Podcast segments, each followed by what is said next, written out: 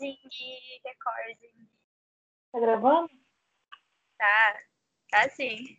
Mas então, amiga, deixa, deixa a gente passar pro próximo tópico, porque essa gravação já Não. tem 25 minutos. Então vamos passar pro, pro próximo tópico? É, o próximo é. Próximo tópico: pontos positivos e negativos. Então, uma coisa muito delicada, né? Ah. Alguns pontos positivos é que certas pessoas que possuem capacidade podem sim se proteger e podem evitar que outros tipos de crimes ocorram, né?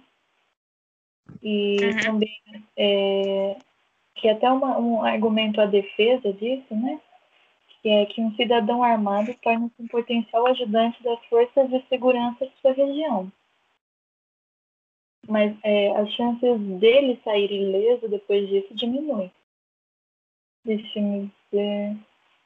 Também pode ajudar bastante naqueles casos que é, a vítima está presa dentro de casa, como por exemplo é, crianças, adolescentes que sofrem com isso. Não que crianças devam pegar essas armas, mas por exemplo feminicídio, que tem aumentado bastante nessa quarentena.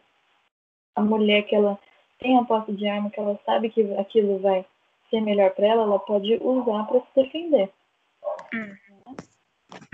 Também defender é, essas crianças, a família, etc. né? Também aqui um, dos argumentos para defender é que a população armada estaria mais capacitada para defender de um ataque cometido por um exército. Hum. E- Esse pensou um pouquinho, mas é um ponto. É um jeito de tentar refinar ou até melhorar a segurança daquelas pessoas. Principalmente as Tem- em áreas com mais risco. Uhum. E tem também é, um dos países que adotaram é, a posse, mas não o porte de armas, né? Foi os Estados Unidos. Eles lá é, é legal, é legalizado que você tenha uma arma em casa, mas não leve ela para a rua, porque eles acham que ter uma arma em casa é uma garantia da democracia, né? Que você vai é, poder se defender Lá, melhor. Direito, por que não, É. né? Então. Mas também tem que arcar com as consequências. Os pontos negativos principais são o, aquele mais óbvio, né? A circulação de armas vai aumentar e mais armas significam mais mortes, né? Independente de quem, vai ter mais mortes. Segundo pesquisas, a maioria da população é contra a posse de armas, né? A posse e porte de armas. Ainda bem que a maioria da população é contra. Ainda bem que só uma minoria é a favor. Levantamentos mostram que a maior parte das armas de fogo utilizadas em ocorrências criminosas foram originalmente vendidas de forma legítima a, cidadãos autorizados depois que tiveram a arma desviada ou subtraída. Outra Hum. negativa assim, bem pertinente, né? Não tem como evitar, né? Vai ter Não alguma tem. coisa impedindo o, o movimento legal daquela arma. Uhum. Outro ponto é que isso é um chamariz para a população, né? Pra isso capta a atenção da população, mas isso não vai, como eu disse antes, isso não vai melhorar o sistema de segurança, não vai, porque as pessoas saírem por aí armadas ao, ao, ao léu não vai melhorar o jeito como os bandidos vão ser tratados, não- na verdade só vai piorar, né? Porque as pessoas não vão ter tanta né? compaixão, vão ficar mais agressivas. Sabem que podem É. falar de legítima defesa, então vamos usar isso a Então, favor se, dela. se pegar, elas, elas vão alegar a legítima defesa, como você disse, né? E aí não vai dar certo esse negócio.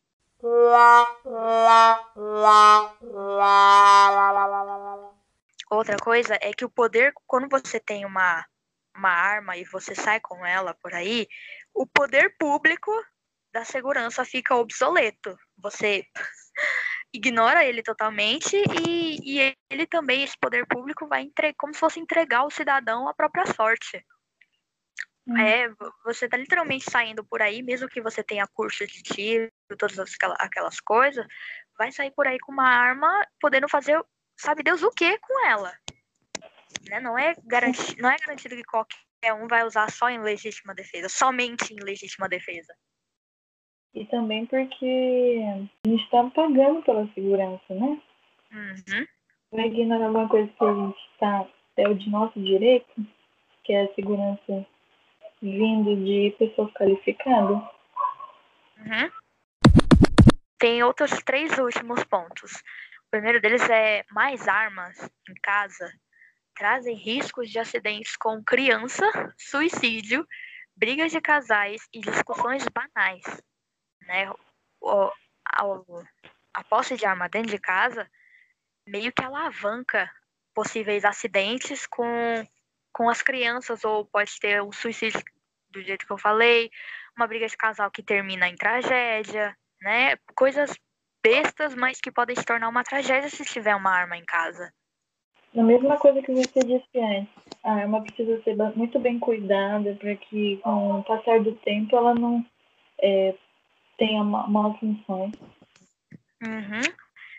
É, uma, uma, possível, uma possível liberação da, do porte de armas apresenta brechas, né? Porque não vai, é possível que não vai ter uma fiscalização para checar se as informações declaradas, né, quando tirou o porte, possivelmente não vai ter ninguém para fiscalizar esse tipo de coisa, né? As pessoas podem mentir e ninguém vai ver e a pessoa vai estar tá andando armada, vai ter uma arma dentro de casa e acabou, né? E ninguém vai ver se ela tá mentindo ou não.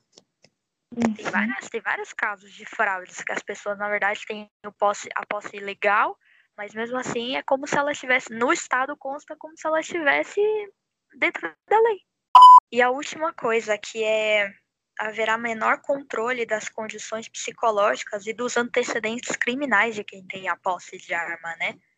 Não vai, não é garantido que as pessoas vão olhar cidadão por cidadão que resolver tirar uma arma, não é quase certo que ninguém vai sair chegando. Ah, fulano tem tantas passagens pela polícia, fulano já foi internado uma vez por causa de tal motivo na clínica psiquiátrica.